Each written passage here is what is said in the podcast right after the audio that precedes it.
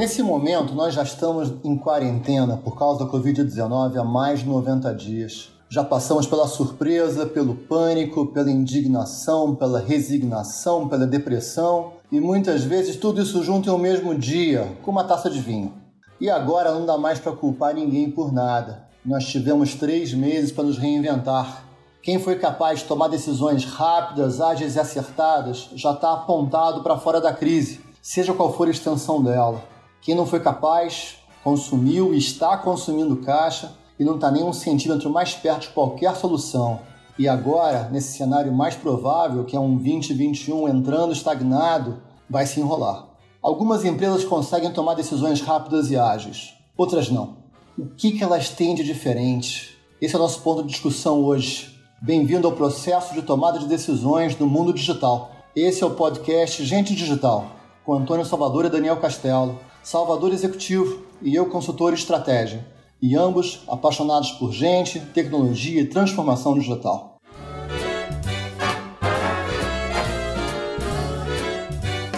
Aos poucos, os perdedores e os vencedores vão se definindo. Muita gente não vai chegar do outro lado. Parece que mais de um terço dos restaurantes não vão chegar do outro lado. Muita gente vai chegar melhor do outro lado. Talvez você já tenha visto um relatório da consultoria Board of Innovation que se chama The Winners of the Low Touch Economy, muito legal, merece sua atenção. Dá uma olhada na internet. Segundo eles, nesse momento, a gente pode dizer com clareza que apenas 15% das empresas melhoraram seu faturamento desde que a pandemia começou, que 10% sofreram efeitos catastróficos e perderam mais que 50% do seu faturamento. E no meio estão as outras 75% das empresas que sofreram, mas estão vivas. Vivas, mas precisando fazer algo rápido.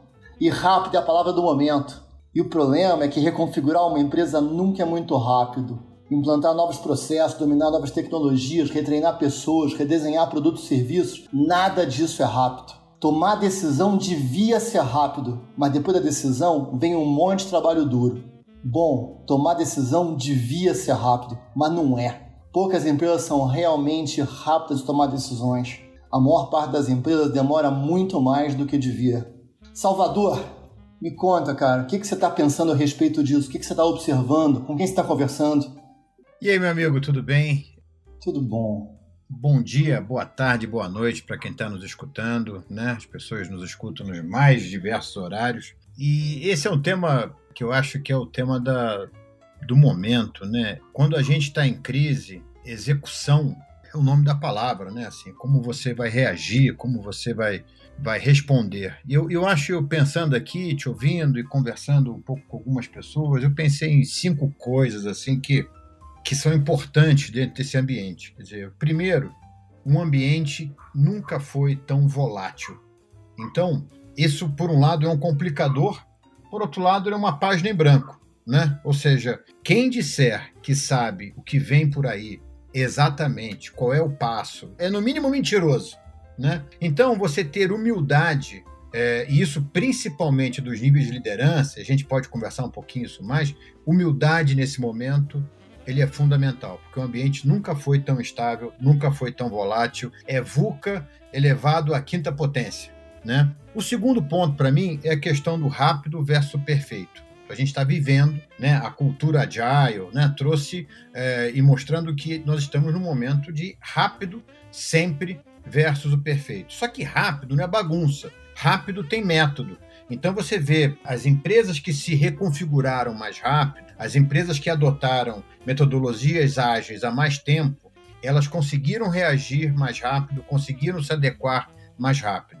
Né? Então, é, rápido hoje em dia tem método para fazer. O terceiro ponto é o seguinte: no momento que a gente está vivendo, não dá para você imaginar que você é uma bolha e que o mundo inteiro não está passando por esse processo. Então, você, Daniel, gosta muito de usar a palavra que eu já te já brinquei com você algumas vezes, que é o, é o zeitgeist, né? É o espírito do nosso tempo. O que está acontecendo no mundo? Né? Então, como é que eu vou mover uma empresa se eu não consigo entender que eu tenho gestoras, mães ou gestores pais que estão em casa com crianças pequenas, lidando com problemas de depressão, né, com problemas de medo, com problemas com perdas, né, de vidas de pessoas queridas. Então, eu preciso entender o que está acontecendo no mundo, eu preciso entender todo esse movimento de busca por mais igualdade racial, como é que isso impacta a minha empresa, como é que isso impacta a minha comunicação. Né? Então, eu preciso agir rápido, eu preciso executar muito bem, mas eu preciso entender em que ambiente que a gente está vivendo. E as regras têm mudado bastante. Um outro ponto que para mim é super importante, que tem a ver com isso, é a diversidade. É quem toma a decisão.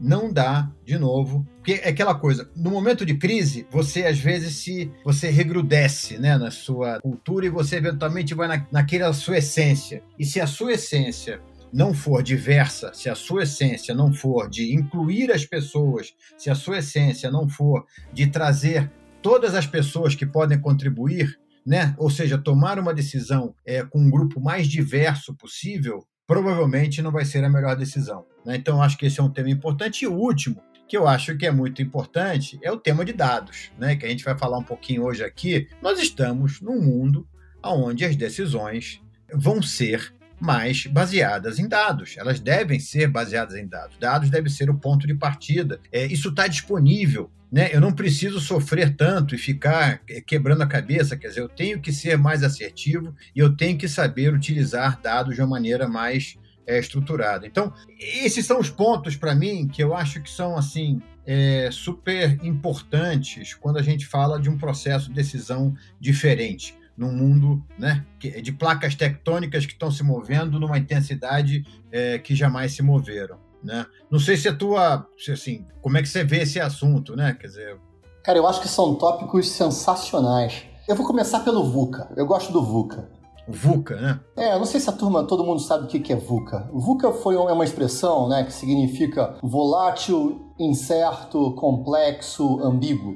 Essa expressão foi criada pelo exército americano, né? Nesses cenários de guerra muito, muito desiguais, né? Eles estão combatendo terroristas ou pessoas que não são exércitos formais. Né? Então, ele era uma forma dos militares avaliarem o terreno em que eles iam entrar né? Que tipo de terreno que eu estou entrando, que tipo de situação que eu estou entrando, para entender como é, que, como é que você desenha a estratégia para jogar nele. E então o, o manual fala né, que dependendo de qual a letra que tiver mais potente naquele momento, você tem que fazer a estratégia de uma forma diferente. Então, se pô, o cenário está muito volátil, né? Você tem que fugir das fibrilações de curtíssimo prazo e tentar desenhar o que, que vai ser útil ali na frente, porque volatilidade tende a passar. Se o ambiente está muito incerto, você tem que reunir mais dados sobre o ambiente e entender de verdade quais são as hipóteses, quais são as alternativas e qual é a probabilidade de cada alternativa ser verdadeira ou não. Isso é trabalhar com cenários e cursos de ação alternativos. Se é muito complexo, você vai precisar ter é, modelos, trabalhar com modelagem e juntar dados, daí juntar elementos e tentar de novo criar cenários, mas agora cenários que mudam a partir da reconfiguração dos elementos móveis dentro dele. Então, no, e no ambiente ambíguo, aonde você efetivamente não entende bem como é que o processo está, como é que é o processo de decisão, o que está formando a mudança no ambiente, você deveria fazer é, testagem, né? Piloto, teste, erro, vai e volta, né? Baby steps. Então o VUCA ele servia para isso, né? E como você falou, cara, sabe o que a gente está vivendo agora é uma espécie de VUCA ao quadrado. A volatilidade é extremada, muda todos os dias praticamente e não tem uma data marcada para terminar. Então é uma espécie de volatilidade perene, uma maluquice. Absolutamente incerto. A gente continua sabendo muito menos do que devia saber, né? Sobre como vai se desenrolar, como vai se desenvolver, quando vai terminar. A gente só tem um cenário. Teoricamente, daqui a um ano tem uma vacina e teoricamente a partir daí as coisas começam a mudar. E antes disso, ninguém sabe nada direito. A complexidade é absurda. Você tem um monte de setores da economia que estão desmontados e os governos estão queimando reserva para tentar segurar a situação num ponto insustentável. Não é? E os políticos não sabem que os políticos não sabem como decidir. Numa ambiguidade no máximo. Então, num ambiente desse, como é que a gente toma decisão? E aí eu adorei a palavra que você usou, cara. Humildade, né, bicho? De você ser humilde, de você não achar que você sabe tudo, né? Que você realmente você se permitir mudar de ideia. Eu acho que isso é um grande desafio, principalmente para lideranças mais sêniores, é, para gente que foi educado, e, eu me incluo, né? Assim, a gente foi educado de chamar é, chefe de senhor lá atrás, né? Assim, de ter uma, um respeito à hierarquia é, muito grande, né? E quando você vira chefe, você sente, né? Bom, eu, eu tenho que ser o provedor da informação, eu tenho que saber de tudo, eu tenho que apontar o, uh, o destino. E, e num momento onde ninguém sabe, e tudo bem não saber, Exato. Eu acho que tem um desafio muito grande para uma liderança, essa liderança talvez mais old fashion, né? Quer dizer, cara, boa parte da população, né? A maior parte das empresas.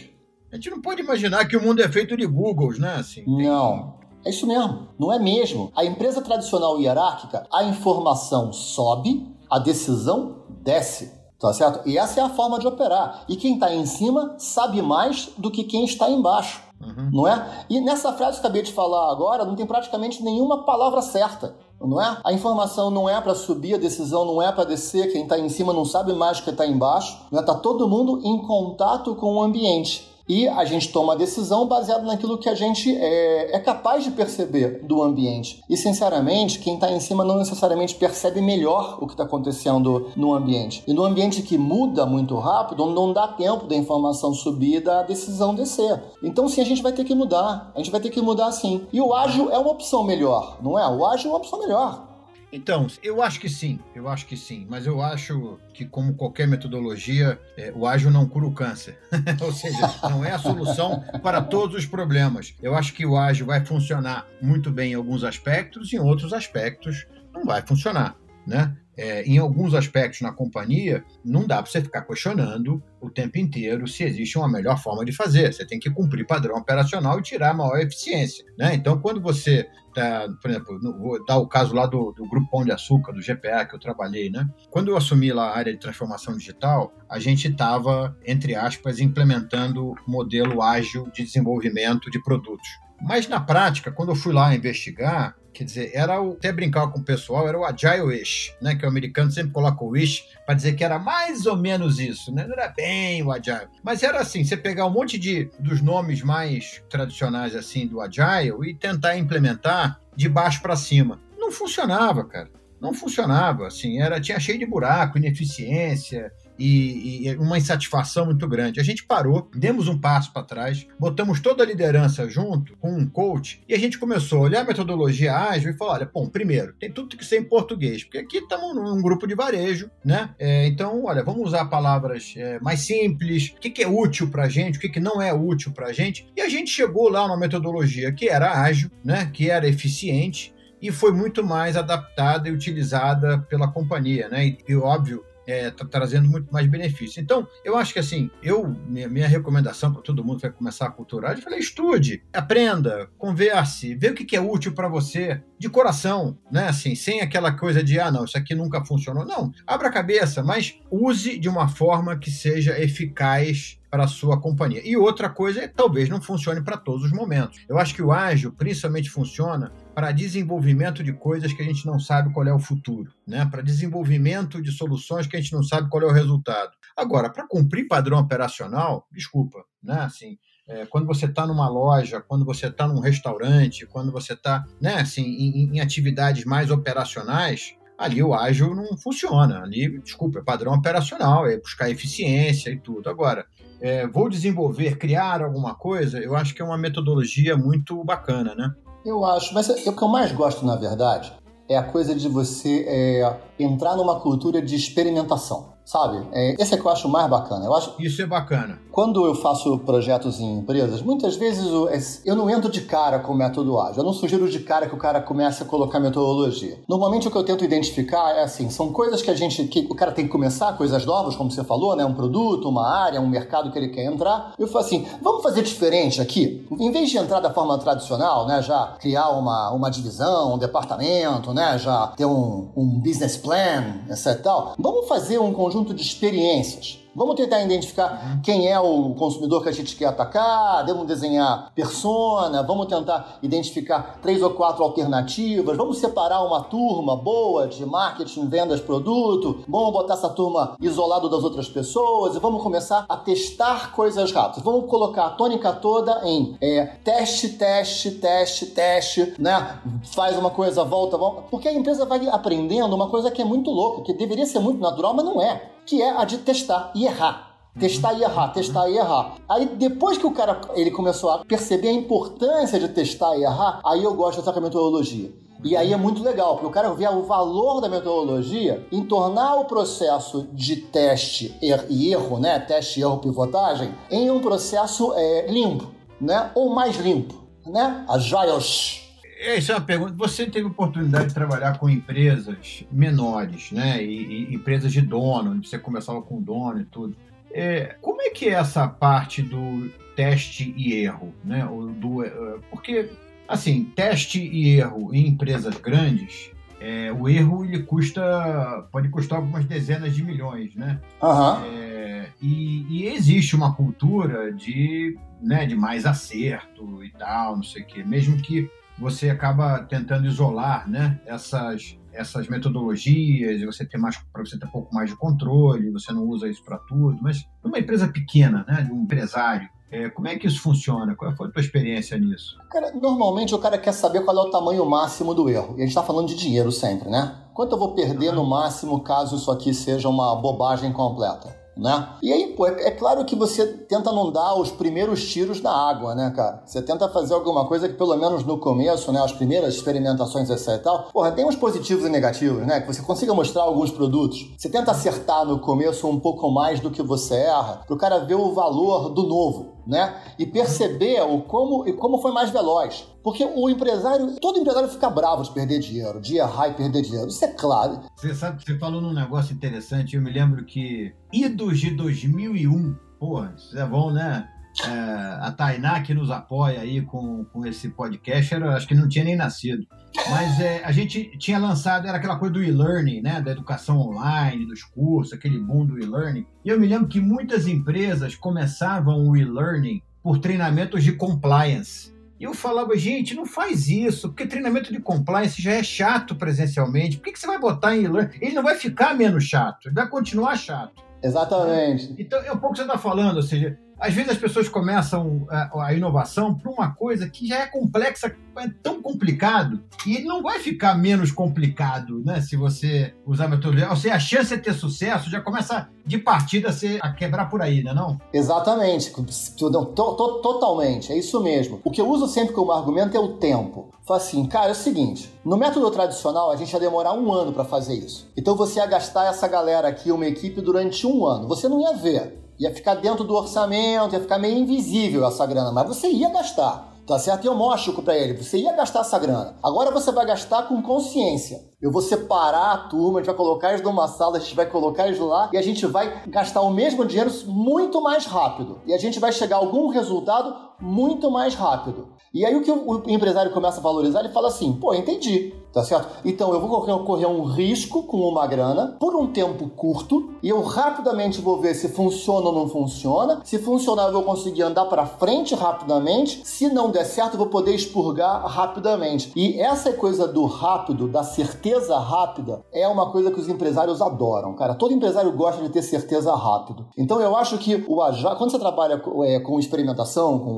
com Agile, etc e tal, o argumento principal não pode ser dinheiro, o argumento principal tem que ser tempo. Uhum. Tá certo? Ou seja, você vai gastar a grana, mas você ia de qualquer forma. Você ia de qualquer forma. O nego ia fingir que tava dando tudo certo, ia te enrolar um tempão, ia errar pra caramba de forma invisível, as pessoas iam ficar na ineficiência e você ia demorar um ano, um ano e meio para saber se o negócio deu certo ou não deu certo. Dessa forma é mais rápido. Em pouco tempo, semanas, meses, a gente já fez o experimento inteiro, já rodou duas vezes, já pivotou duas vezes, a coisa é muito melhor. Por isso é que eu acho que uma abordagem experimental né, baseado em método científico, baseado em metodologias ágeis, puras ou adaptadas, tem essa vantagem no cenário que a gente está vivendo, pela velocidade. A velocidade é incomparável, tá certo? Requer coragem? Requer coragem. Pode dar errado? Pode dar errado. Mas você vai dar errado ou dar certo rápido. E se der errado rápido, você vai mudar rápido. Então, mais chance de dar certo rápido também. Num cenário como a gente está vivendo agora, cara, em que ficou tudo de pernas pro ar, desculpa. Velocidade é três vezes mais importante do que resultado de curtíssimo prazo. Não importa quanto caixa você tem, porque não sei quanto caixa você tem, mas você vai ter menos daqui a três meses, menos, menos daqui a seis meses, menos daqui a um ano. E esse troço não vai passar em menos de um ano. Não. Então, acertar rápido é muito mais importante do que qualquer qualquer outra coisa. Tá certo? Qualquer outra coisa. Então você é, mudar a lógica de tomada de decisão nesse momento,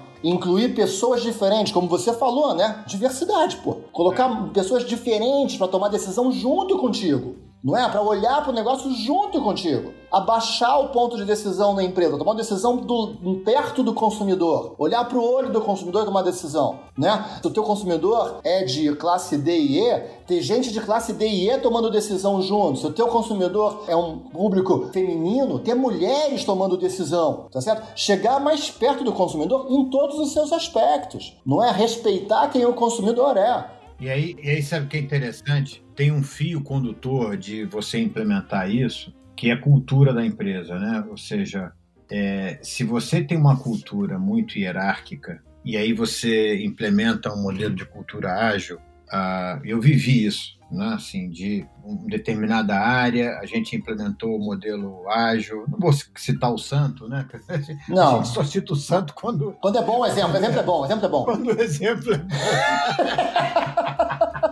não vou citar o santo, mas a gente implementou o modelo de cultura ágil, não, beleza, tá, não sei o que. Eu fui lá olhar é, o, a Squad, eu era o responsável pela área, e, e aí a Squad estava lá com o roadmap. Eu olhei, participei e eu me senti, assim, confortável de estar naquele grupo. Eu dei uma ideia, né? Assim, ah, pô, se ele fizesse assim e tal. E era uma ideia que antecipava um dos produtos, passava na frente, mas assim, tipo ideia, né? Aí, pô, reunião, eu vi que eles passaram o produto para frente. Eu falei, não, peraí, gente, mas tá certo isso? Isso foi só uma ideia, uma sugestão. Eu, eu, eu tava ali como um membro do time né? E não, mas você não mandou fazer isso? Eu falei, não, não mandei. Assim, a cultura, eu, sabe assim, eu acho que eu entrei na, na coisa do. Como eu fiz esporte, para mim essa coisa de time sempre fez muito sentido, né? Então eu falei, não, dei uma sugestão, mas se vocês acharem que não é o modelo. Ah, não. É, cara, chefe não dá sugestão, não, cara. Pois é. Chefe não dá sugestão. Eu, eu, eu, acho que eu vacilei. Eu vacilei. chefe. O errado fui eu. O errado, o errado é sempre o chefe. O errado é sempre o chefe. Eu acho que eu vacilei, eu acho que eu, eu, eu, tinha que entender um pouco que é, a gente ainda vivia uma cultura de um respeito um pouco exacerbado à liderança, que está mudando, que estava mudando, mas eu, eu, eu achei interessante. Eu acho que assim, você implementar uma cultura ágil e efetivamente você dar liberdade para o cara tomar decisão lá na ponta, numa empresa grande, cara, é, é, um, é uma mudança cultural que ela não é pequena. Eu concordo contigo, mas aí, cara, de novo. Tô falando que é impossível, não, entendeu? Tô falando assim, que se isso, se você não rasga esse band-aid e coloca ele na mesa e assume que é difícil, você não trata disso, entendeu? Sim, mas. sempre olhando a periferia. É, mas, mas, mas você pode facilitar também pro chefe né? Porque assim, não é que eu vou trancar os caras na salinha lá, bota aí que o squad dentro da salinha e fecha a porta e fica rezando lá de fora para dar certo. Não precisa ser assim. Tem como você é, gerir a coisa, né? Você pode ter é, é, jornada do consumidor. Então, pô, você sabe qual, qual, é a jornada do consumidor, você entende quais são os pontos de contato, você entende quais são os indicadores que você vai medir, você entende qual é o valor de cada ponto, né? Você pode ter um processo metodológico, quais são as abordagens que você vai fazer, quais são as, as ferramentas que você vai usar, quais são os investimentos que você vai fazer. Você pode ter uma abordagem, né, é, rigorosa. Ágil não é bagunça, ágil pode ser muito rigoroso. Uhum. E eu acho que a turma, de vez em quando, sacrifica o chefe também, entendeu? Pô, cara, dá para ter ferramenta metodológica, dá para ter processo, dá para ter ferramenta de tecnologia, dá para ter dados pra caramba, dá para ter dashboard, dá para mostrar o dashboard pro chefe, dá para mostrar a jornada pro chefe. Você pode transformar isso em um diálogo. Né? Aonde a liderança da empresa, que está acostumada a controlar, a gerir isso com a mão, etc. Tal, embora não esteja gerindo com a mão, está gerindo com o olhar. Uhum. E tá olhando, tá olhando para os elementos todos, tá olhando para os avanços, tá olhando para os erros, tá olhando para os indicadores, tá olhando para o investimento, tá olhando e tá junto tomando decisão. Tá? Então eu acho que tem uma coisa aqui que assim, não é nem. O, agora parece que. Eu virei o Salvador agora aqui, hein, pô. Não é nem 8 nem 80, cara, é no meio. entendeu? Pô, tem o meio, cara. Claro, tem, tem, não, tem não meio. É? Tem meio, mas eu, eu acho que assim, tem um, uma, um artigo da McKinsey muito bacana que é como você, how, em inglês é How to Mess Up, né? Your Agile Transformation in Seven Easy Missteps, né? Como é que você bagunçar uh -huh. a sua estratégia de Agile em sete passos fáceis, né? Uh -huh. é, e dois passos aqui que eu achei interessante, quer dizer, um é você não colocar a cultura na frente de qualquer coisa, ou seja, se você não estabelecer logo, olha, vou implementar o Agile, como é que você, que aspectos da sua cultura você deve mexer, né? O conceito aqui que ele chama é, é culture is king, né? A cultura é o rei, né? Sim. E a outra coisa que eu acho que é interessante na cultura agile é que a gente fala assim do piloto, do teste e tal, não sei o quê, mas às vezes a gente pensa pouco no scale up, uhum. né? E, que acho que esse é um outro aspecto importante, porque às vezes você, ah, puta, tive sucesso. Legal, teve sucesso, mas a forma mais fácil de morrer é você não ter é, estrutura, dinheiro e gente para fazer daquilo algo grande, né? Porque aí vai ser um pequeno sucesso, você vai ficar cheio de pequenos sucessos, cheio de coisinhas engraçadinhas, mas nada realmente é, que foi transformacional. Então, é, eu participei uma vez de uma discussão com vários executivos internacionais, então não sei o quê, e essa preocupação com scale up, o que scale up, como você pega algo que realmente deu sucesso e, e ou você traz isso para a organização de maneira mais ampla ou você se prepara para realmente aquilo virar algo grande, ele é fundamental, porque senão você vai ficar cheio de coisinhas pequenininhas, né? E nunca vai atender, nunca vai assim atrair a, a atenção gerencial da, da empresa, né? Concordo 100%, cara. Isso tem que estar no design né, da solução, isso tem que estar no, no briefing do squad, né? Desde o começo, é. né? Fala assim, a gente não quer coisa pequena, a gente está aqui para fazer alguma coisa que vai ter impacto grande não é? é? e aí tem é, uma... é quase assim, é quase como você, olha, eu vou fazer algo que vai dar certo, que vai Isso, crescer, vou... que vai crescer, exatamente. Eu tenho que ter, eu tenho que fazer para ter sucesso, né? Isso. E aí, cara, aí que é o louco, né? Porque o cara que tá lá, ele nunca fez isso antes. Ele nunca criou algo realmente grande. Ele nunca começou nada realmente grande do zero. Então ele às vezes não tem essa a coragem, às vezes ele não, ele não acredita que ele será capaz. E aí é um aspecto de cultura mesmo, mesmo, né? De você as pessoas terem essa convicção que elas são capazes de fazer, que elas vão construir alguma coisa que vai ser gigante, que vai ter sucesso, que vai ser bacana, né? Eles, eles viram empreendedores. Né? Uhum. Só que gente que nunca empreendeu, a maior parte das vezes, nunca empreendeu. Então, é. tem um monte de passos do processo de empreendedorismo que eles nunca viveram tem o agile, né? E a gente entendeu, quer dizer. Agora, uma coisa que a gente se debate bastante é sobre a coisa de dados, né? É, porque uma coisa é você trabalhar de forma ágil, você um outro aspecto importante do processo de tomar decisão, né, de você agir de forma mais rápida, é, é, é como você toma a decisão, né, uhum. e, e, um como passa por dados, né. Hoje é há uma cultura muito crescente nas grandes empresas e e em todo mundo. Como é que você vê esse aspecto? Cara, cara eu, eu acho que dados, bicho, é notícia de ontem, sabe? Embora a gente saiba que a maior parte das empresas ainda é muito ruim de analytics, ou seja, os caras não estão ancorados em jornadas. Como não estão ancorados em jornadas, eles não fazem coleta de dados por toda a experiência do cliente de forma rigorosa. Como ele não faz, como ele não tem a, a experiência rigorosa, ele não sabe que indicadores medir, tá certo? Então, está tudo errado tá certo? Se os caras montam aqueles dashboards lindos com os dados do ERP. E aí fica dado de ontem, dado velho, tá certo? Uhum. E essa, essa consciência, ela devia estar tá presente em todas as empresas. E não está. É, isso é verdade. Tá certo? É. As, as empresas estão atrasadas em relação a esse tema, não é? é. Assim, vamos lá. A gente, a gente sempre tem nas nossas conversas aquele momento do no nosso fight, não é? Na nossa, é. nossa discussão. Então tá, hoje, hoje quem vai propor aqui discussão sou eu. A tá pancadaria. Certo? A pancadaria. Fala. Hoje quem vai propor a pancadaria sou eu.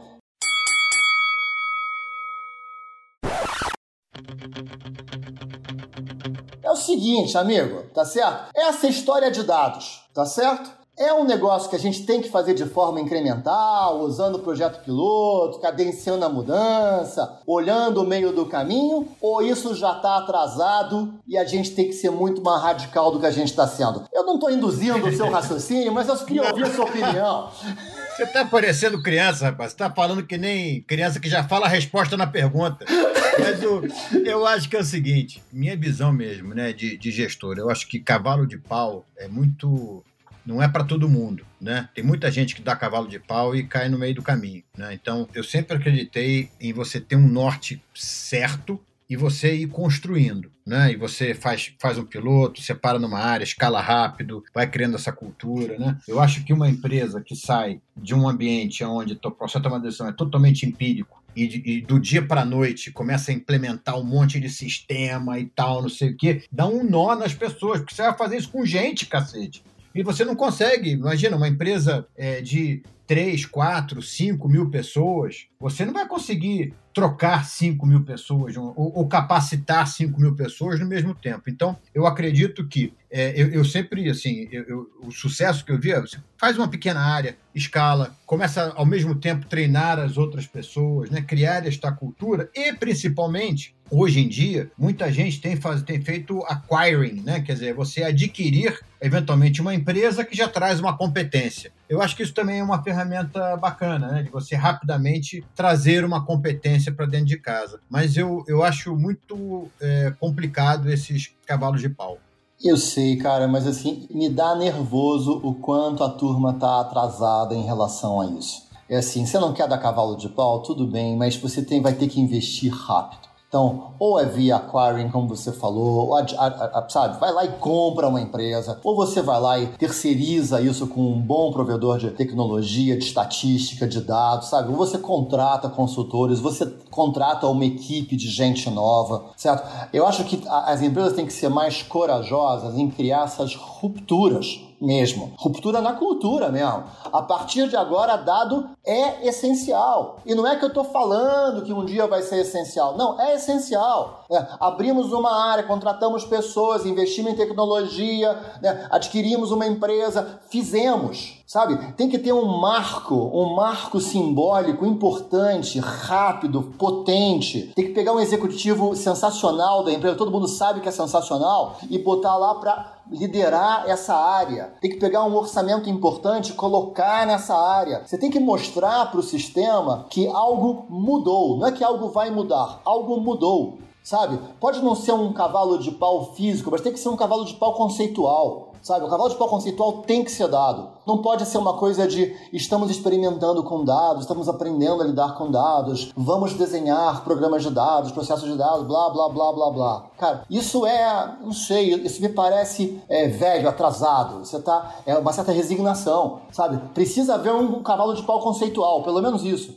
Eu entendo, eu acho que assim, é, eu, eu acho que a gente até já comentou aqui uma pesquisa da Serasa sobre o petróleo digital, né? E, e, e lá, é, tá até num, é um post que eu fiz no, no, LinkedIn, quem quiser dar uma olhada lá do resultado da pesquisa, mas mostra que é pouco isso, né? Que é, 92% das empresas brasileiras entendem o que a gente está falando. Ó, dado é fundamental né? Mas a 28% das empresas dizem que os dados hoje são imprecisos, né? ou seja, ainda há um grande nível é, de imprecisão e 87% diz que os custos relacionados ainda aos dados são muito grandes. Então tem um, tem um problema real, é, é caro, né? Porque você tem que investir em processo, você vai ter que investir em gente, em tecnologia, quer dizer, tem uma jornada grande. Nisso eu estou contigo. Quanto antes a gente começar, melhor né? Se é uma jornada sem volta, cara, eu, quero, eu preciso começar lá hoje. Se eu vou de bicicleta, então vai demorar mais tempo, não tem problema, mas eu começo hoje, né? E, e, eu acho que isso é muito importante, porque até tem uma coisa interessante aqui, que nessa pesquisa faz uma pergunta que é o seguinte: você pretende contratar um profissional especializado em dados nos próximos 12 meses? E 93% das empresas brasileiras, o maior índice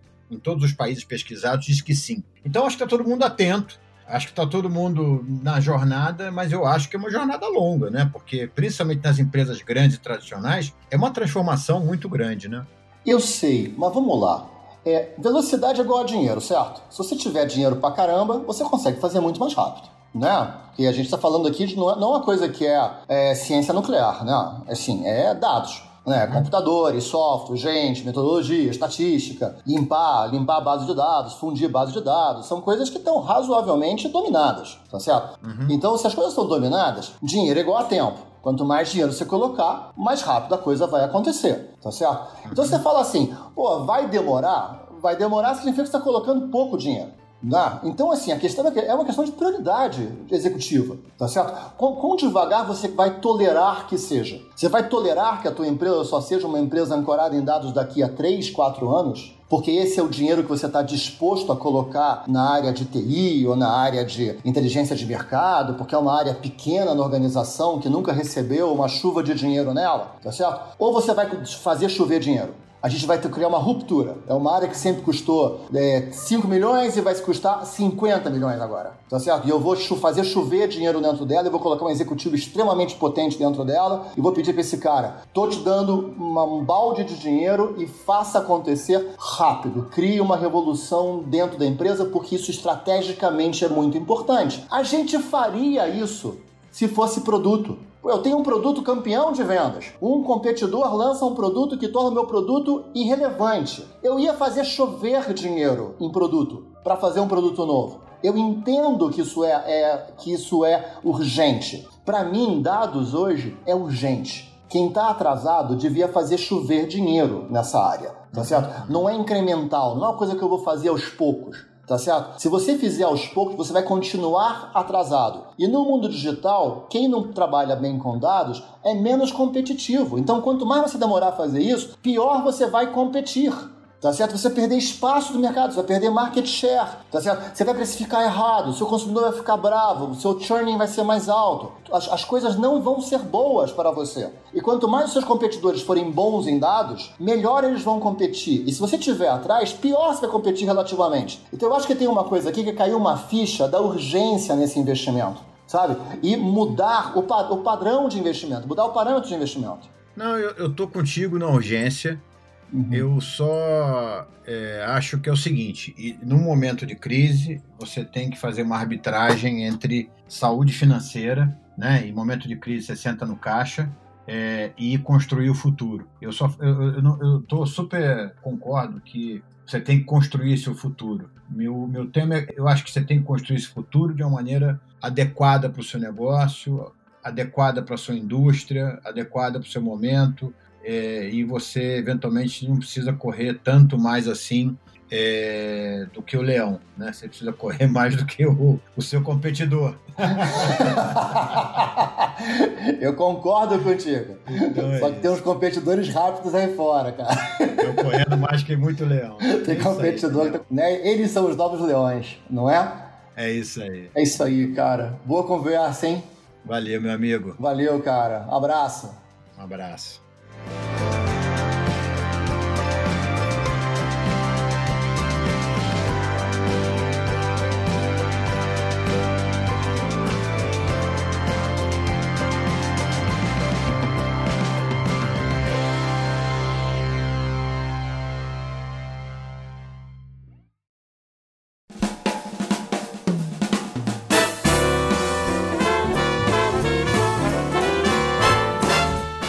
papo foi sobre processo de tomada de decisão no mundo digital. Né? Então a gente falou um pouco sobre ambientes voláteis, a importância de dados, a importância de você tomar decisões com times cada vez mais diversos. A gente falou do rápido versus perfeito e principalmente sobre o entendimento de que mundo que nós estamos vivendo. Você escutou hoje o podcast Gente Digital com Antônio Salvador e Daniel Castelo um espaço para discussão do futuro do trabalho, novidades de gestão e tecnologia e ótimos papos com quem está conduzindo a transformação digital no Brasil. Se você tem alguma sugestão de pauta, uma reclamação, uma, uma sugestão do que, que a gente pode tratar dentro da nossa discussão, envie um e-mail para gentedigital.startse.com. Startse, nossa parceira nessa empreitada e que vem apoiando a gente na divulgação e na preparação de todo esse material. Muito obrigado e até a próxima.